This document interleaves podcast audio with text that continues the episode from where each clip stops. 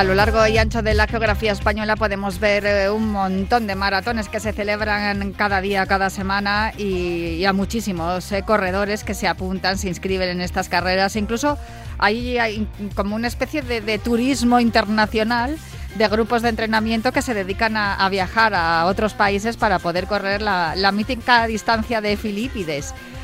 Esto que a día de hoy es algo bastante habitual, no empezó a serlo hasta más o menos la década de los 80.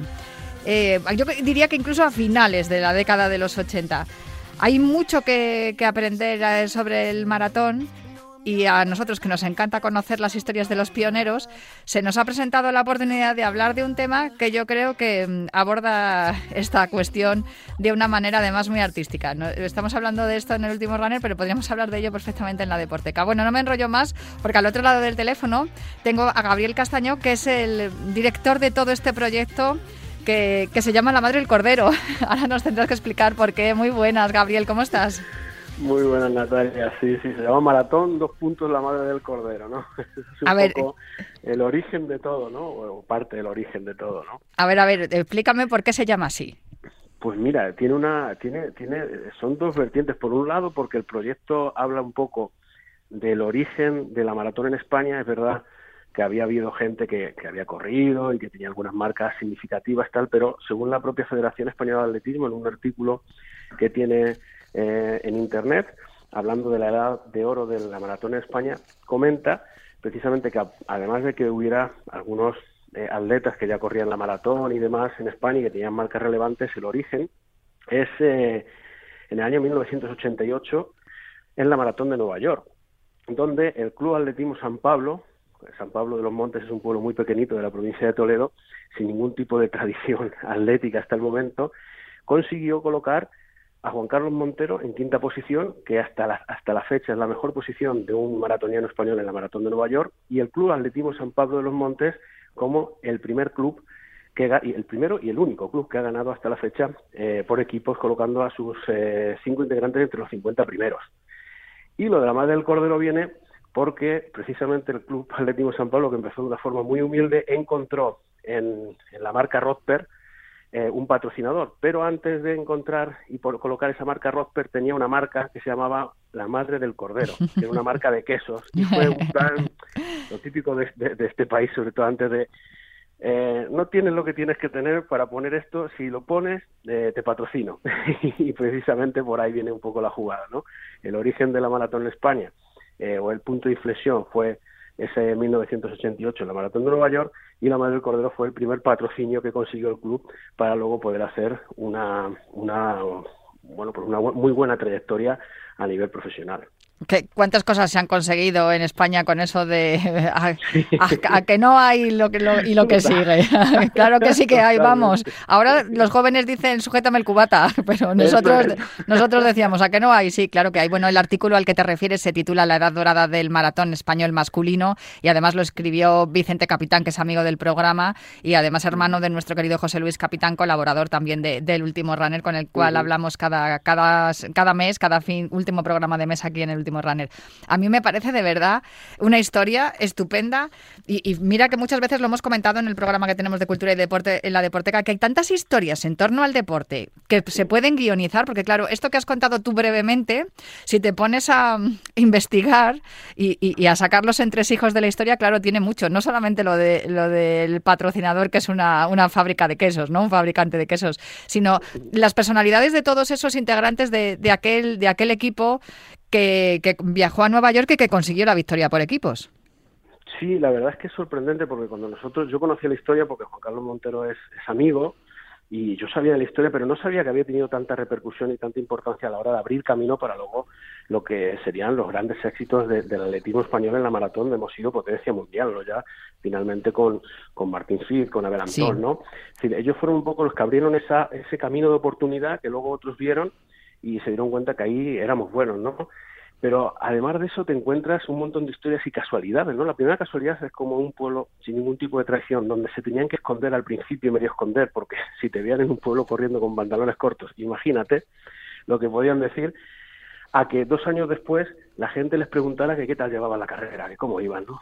Qué casualidad, ¿no? Como de repente, de la nada, en un sitio donde, bueno, pues sí, podemos disfrutar de los montes de Toledo, de la naturaleza, de los linces, de los ciervos, de repente te encuentras con un club de atletismo, ¿no? Y luego cada uno sus propias historias, ¿no? Corrieron por casualidad. Hay algunos integrantes que corrieron por casualidad. El mismo Juan Carlos Montero jugaba al fútbol en la mili y de repente empieza a decir que quiere intentar correr y tal y va a un campeonato de España del ejército por acercarse también a su familia porque él hizo el, la mili en, en, Canarias y de repente queda campeón de España de 10.000 metros y cuarto en 5.000 metros detrás de un tal Abel Antón y un tal Martín Fis. O sea, imagínate, ¿no? Eso es casualidad. Casualidad él le dio por ahí. Dijo voy a correr, corrió, funcionó y a partir de ahí hizo una carrera. O Juan Fran Romera, que es otro de los integrantes, ¿no? Que de repente no sabía qué hacer con su vida y se enrola en un barco mercante y se da cuenta a los dos días que ha cometido un error, pero tiene que aguantar tres meses en un barco. De repente él dice, se acordaba de pequeñito de que él era bueno corriendo y empieza a entrenar la maratón en la, en la cubierta del barco. Y cuando, cuando baja, se va a la Maratón de Madrid eh, y hace 2.35 creo, dice, solo intentando llegar, en ningún momento quise, y si no llegué mal, dice, esto es lo mío.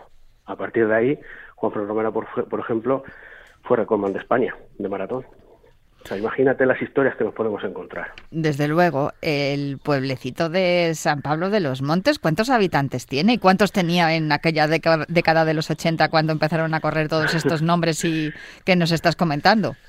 Pues actualmente tiene unos 1.800 habitantes y um, no sé los que tendría en esa época, pero sería más o menos igual. La gente, imagínate, ¿no? Es un sitio donde en invierno hace muchísimo frío y la gente, bueno, pues el trabajo que haya por allí, si no tiene que salir fuera. Normalmente la gente, pues eso, la España vaciada, ¿no? Intentamos eh, que no pase, pero, pero por desgracia pasa, ¿no? Allí todavía, pues eso, hay 1.800 habitantes, pero imagínate en esa época, había que buscar las oportunidades en otro sitio. Lo importante también, lo que sorprende, es que de ese grupo de gente, bueno, pues eh, ilusionados por sacar un proyecto, de repente consigan que luego en sus filas atraigan a nombres como Antonio Serrano, Alberto Juzgado, incluso, incluso José Luis González, que el último año de su carrera corrió de forma gratuita por el Club Atlético San Pablo de los Montes. O sea, imagínate luego el poder de atracción que tuvo, porque es verdad que a nivel personal cada uno tenía sus sueños y sus metas, pero eran muy fuertes como equipo. Ellos disfrutaban. sus rivales eran sus compañeros, pero en cuanto acababa la carrera eran sus amigos.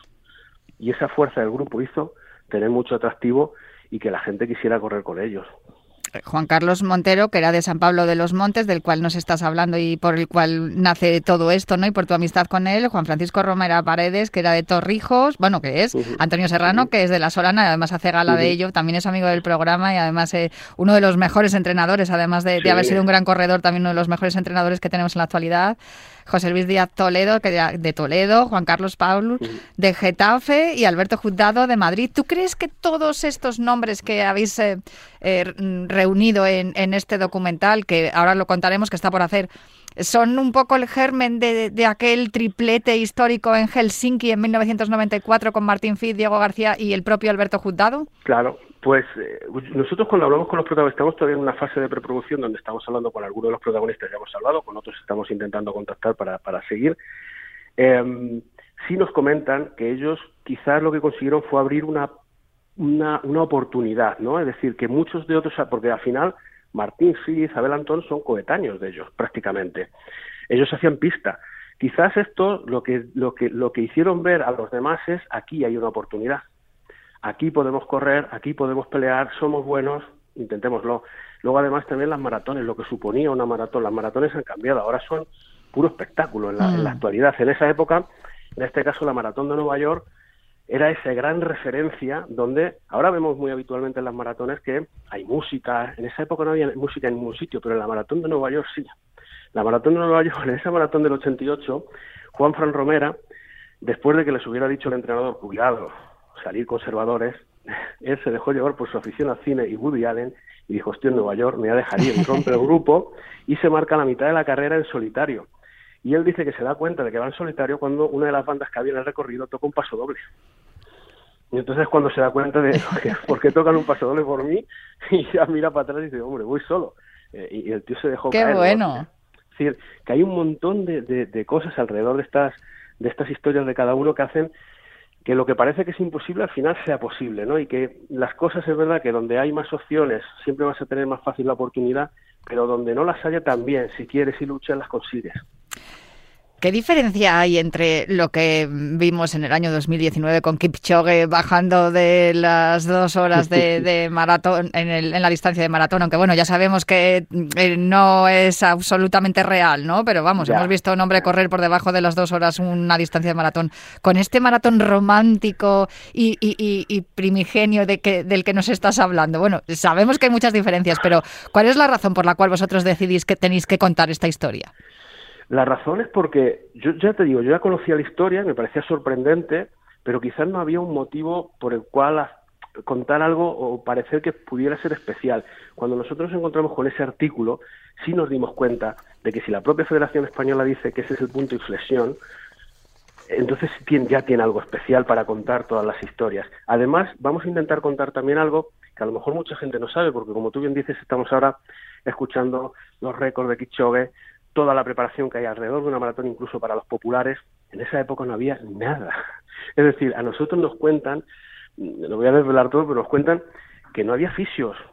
Es decir, que a lo mejor eh, eh, estaban esperando un fisio una semana ya, eh, que pasara un día, que viniera de Madrid, pues no había fisios, no había representantes, manager, alguien que le llevara las cosas. Y eso era un poco, salvo en algunos casos evidentemente de gente de éxito, en esa época, por ejemplo, José Luis González, que fue quizás ese primer atleta que, rompió las barreras no internacionales, hmm. casi nadie tenía, se tenían que buscar ellos las cosas y, lo que nos cuentan es que eso les pasaba a muchos, no solo a ellos, es decir, es una radiografía también de cómo ha ido evolucionando el deporte y cómo era antes, por no hablar de los materiales, evidentemente, y eso es que eso que ellos sí consiguen. Luego con una New Balance que acaba de entrar en, en España consiguen tener material New Balance, estamos hablando de muy buen material, y conseguir cosas, pero evidentemente los materiales no tenían que ver absolutamente nada con lo que hay ahora, absolutamente nada. Entonces, esa poca profesionalización también queremos que sea un poco acompañante de las historias de, que les acontecieron a ellos, claro. Eh, te diría que lo que el material que hay ahora casi que no tiene que ver absolutamente nada con lo de hace cinco años, ¿eh? porque llevamos eh, ha habido ha habido una, una, evolución tecnológica en cuanto también a, los materiales de las pistas y también de, las zapatillas, especialmente de las zapatillas, que es que es una barbaridad, aunque no a todo el mundo les va le va bien, ¿eh?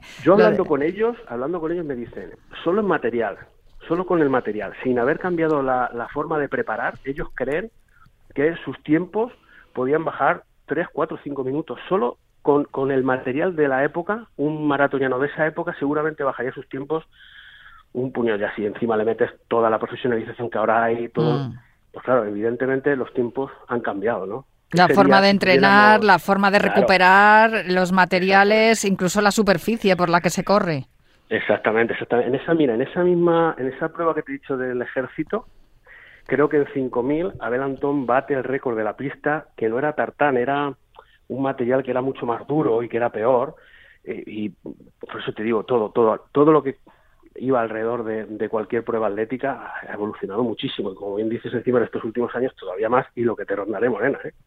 Oye, ¿tenéis eh, hecha ya el, dossier informativo del documental? ¿Tenéis eh, ya grabadas algunas cosas? que ¿Cuándo pretendéis tener montado y, grabado y rodado el documental? ¿Estáis necesitando ayuda por parte de las instituciones, etcétera?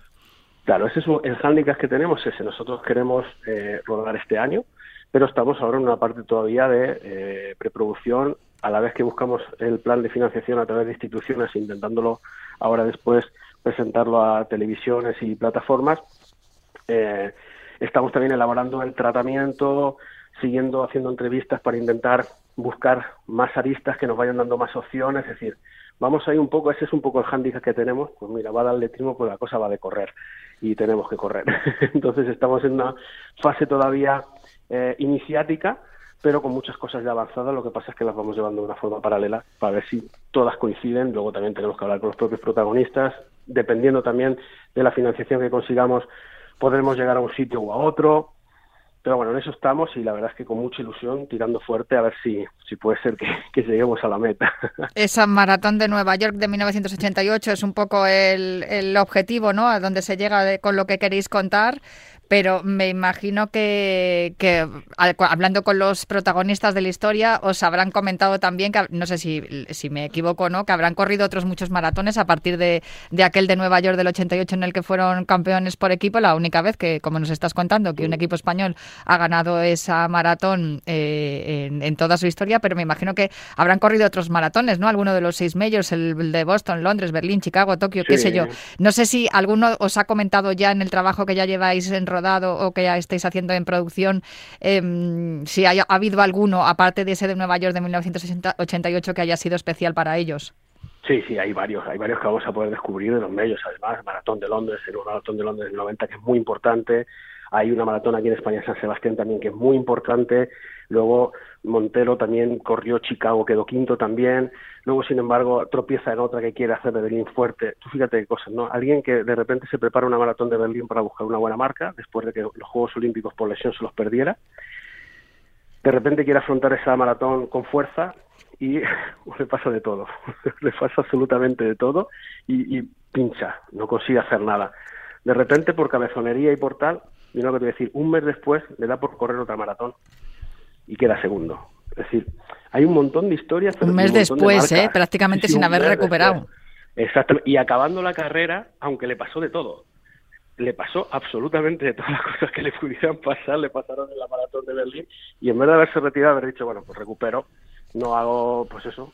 Es que además desde el kilómetro 5 yo iba pasando penurias, con lo cual él acabó esa carrera y luego un mes después compitió en otra maratón y quedó segundo pero luego tenemos también grandes que es verdad que luego la, historia del club aunque el club sigue hasta la fecha funcionando pero ya como un, club pequeño de cantera el club tiene como cinco o seis años de mucho apogeo donde marcan la pauta y luego a partir de ahí evidentemente después de los Juegos Olímpicos del 92 las crisis y los patrocinios hacen que no pueda sostenerse y luego otros muchos siguieron su, su camino. Si miramos el camino por ejemplo de Antonio Serrano que luego ganó otras otras dos maratones de las mayores también. Y luego como tú bien has dicho uno de los mejores entrenadores que tenemos en la actualidad. Es el único que creo que se dedica profesionalmente al atletismo. Los demás luego ya de forma amateur sí.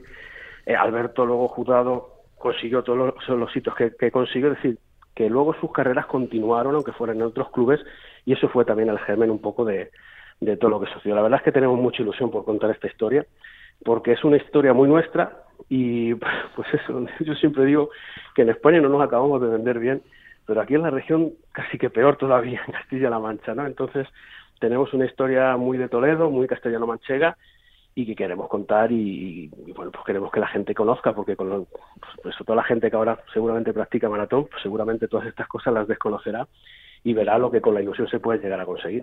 Ahora mismo tenéis en la élite a Irene Sánchez Escribano, que también es de ah, Toledo. Exacto. Ella que es obstaculista, pero está, de eso sabéis, los de Castilla-La Mancha, de superar obstáculos, está claro, porque ahí está la toledana eh, dando lo mejor de sí misma y además entrenada por Antonio Serrano. Oye, Gabriel, ¿dónde podemos ver la información? Si hay alguien que nos está escuchando, por ejemplo, imagínate una marca, un patrocinador que quiere echaros una mano y, y que quiere colaborar con vosotros, ¿dónde tiene que ir? ¿A quién tiene que llamar? Pues estamos tan en germen que los suyos que te peguen un toque a ti le pasen el teléfono. Pero es verdad que sí, ahora estamos elaborando un dossier más amplio que el que tenemos, que hemos usado al principio, para poder ir a sitios, pues eso, más, buscando más financiación, televisión y demás. Y bueno, pues lo que queremos es eso, es intentar agrupar a la mayor gente interesada en que este producto le pueda valer para poder llevarlo y que lo vea todo el mundo por ahora yo te digo, ahora pues será, estaremos también en la fase de crear página web, crear redes sociales, que es un poco lo que se mueve actualmente, e intentar pues tener ese acercamiento lo más fácil posible a través de todos los medios posibles a nuestra disposición. Pero es verdad que, ya te digo, es una carrera de fondo, pero donde tenemos que ir eh, muy apretados, ¿eh? muy, muy apretados. Bueno, pues correremos esta maratón junto a vosotros. Desde aquí yo os ofrezco evidentemente los micrófonos de, este programa del Último Runner. Todo el que lo esté escuchando y le apetezca colaborar o saber más de este proyecto, pues ya saben que tienen que escribir a elultimorunner.gmail.com o escribirnos a través de la cuenta de Twitter, arroba elultimorunner, y nosotros os pondremos en contacto con Gabriel Castaño y con todo su equipo de producción para llevar adelante este eh, documental, este proyecto, que además tiene un título que a mí me encanta, Maratón la madre del cordero. y además, eh, si sois de Castilla-La Mancha, pues mejor que mejor, porque así eh, colaboréis con un proyecto de la tierra, con hombres y con historias de la tierra, y que tiene mucho que ver con el atletismo romántico que tanto nos gusta aquí en el último runner y que tanto nos gusta además eh, valorar, ¿no? Porque como tú bien has dicho, todo lo que estamos viendo ahora no lo estaríamos viendo, no tendríamos los nombres de, en maratón de hombres y mujeres que, que a día de hoy nos están dando tantas alegrías, de no ser por estos hombres que allá por, por la década de los 80 pues eh, les dio por hacer un club en un pueblecito humilde y llevarlo hasta lo más alto en la maratón de Nueva York en 1988 y de ahí nació pues ese triplete del 94 en Helsinki y todo lo demás. Gabriel Castaño, ha sido un placer charlar contigo. Igualmente, ha sido un placer y, es verdad que me hace gracia porque cuando has dicho antes la dirección de correo y, la dirección de Twitter, es que las redes sociales están para eso. Gracias a Twitter conseguí enlazar contigo y te agradezco el apoyo y todas las opciones que nos das. Aquí estamos, siempre para apoyar al atletismo en todas sus vertientes, porque eso es lo que nos gusta, además, eh, que este deporte crezca cada vez más y es evidente que es enorme ya, no hay más que ver cualquier maratón popular, la cantidad de gente que se inscribe y no quiero ni contarte lo, la gente que se inscribe en carreras de, distancias más cortas. Así que nada, hay que, hay que apostar por este tipo de proyectos y lo decimos muchas veces en la Deporteca también, en nuestro programa de cultura. Eh, el deporte da tantas historias de superación, de valentía, de de, bueno, de, romanticismo y de, y de valores que, se aportan a la sociedad que vale la pena contarlas. Y yo no entiendo por qué Disney encontró un filón ¿eh? en las historias deportivas y hicieron un montón de pelis y documentales deportivos. Ahora mismo en las plataformas lo estamos viendo también, estamos viendo un montón de documentales acerca de deportes y deportistas. Pues oye, ¿por qué no vamos a hacerlo también? Producción española, Made in Spain. Y ahí está encima con ese título, Maratón La Madre del Cordero. Gabriel Castaño, muchísimas gracias, de verdad, y espero poder hablar contigo a finales de año para que me digas la fecha del estreno. Perfecto, muchas gracias y como diríamos, amén. Que eso pase. Eso es, que así sea. Un abrazo fuerte, Gabriel. Hasta la próxima. Adiós, chao, chao.